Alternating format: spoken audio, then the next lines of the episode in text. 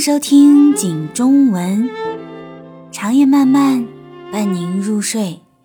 可奈米哒，청취해주셔서감사합니다 겨우서른三十而已，第七集。钟小琴把王曼妮约到顾家家里，顾家把自己想要一款奢侈品包的想法告诉王曼妮，他说自己急着要。 他需要这款包做敲门砖。王曼妮想了想，求助于卖这个品牌的旧同事林姐。王曼妮用自己卖的品牌额度做交换，林姐答应帮王曼妮尽快拿到这款包。顾家领了王曼妮这么大个人情，心里十分感激。王曼妮接到房东要涨房租的电话，她觉得。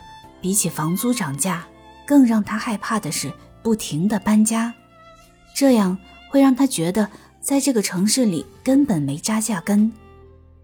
顾家要买的包价值一台低配的汽车，许幻山不理解顾家为什么坚持要买这个包。顾家解释说，只有买了包作为敲门砖，他才能进入于太太等人的圈子，而于太太他们。稍微给自己一点资源，就够解他们烟花公司的危机。许幻山虽然觉得这个想法不靠谱，但他还是准备破釜沉舟，举全家之力买包。王曼妮以最快的速度帮顾家买到了他心仪的包。王曼妮还专业的建议顾家再加点钱买个限量版的款。顾家接受王曼妮的建议。果然成功引起了富婆们的关注。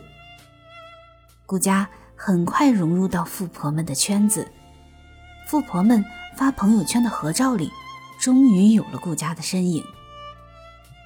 王曼妮公司奖励她欧洲游轮游行，王曼妮向顾家请教了游行攻略，顾家很有经验的建议王曼妮再出点钱升个舱，由普通舱升到行政舱。王曼妮很纠结，但想到除了这次，她可能永远没有机会坐行政舱。王曼妮最终还是决定升舱。为这次旅行，她还特意准备了些行头。王曼妮为这次旅行真的是大放血。陈宇陪钟小琴做产检，钟小琴拿着报告，哭着从检查室走出来。医生告诉钟小琴和陈宇。钟小琴的腹中胎儿停止了发育，已经胎死腹中。钟小琴难以置信，伤心欲绝，看着陈宇热心的帮他联系手术的事情，钟小琴觉得陈宇对失去这个孩子是心存庆幸的。王太太约顾家到自己家参加富婆聚会，为讨好这些富婆，王太太极力推荐顾家做的蛋糕很好吃。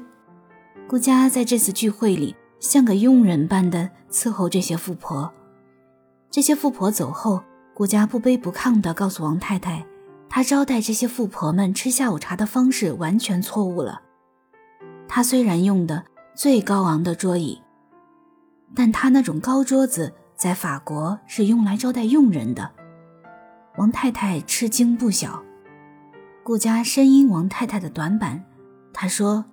王太太有的自己虽然没有，但自己有的王太太也没有，自己可以帮王太太在合照中站到最中间的位置。王曼妮终于踏上了欧洲旅行的游轮，当她来到经济舱时，才发现这里确实非常寒酸。王曼妮向侍者提出参观行政舱，她被行政舱的豪华震惊。侍者告诉她。升舱需要一万多元，王曼妮犹豫了。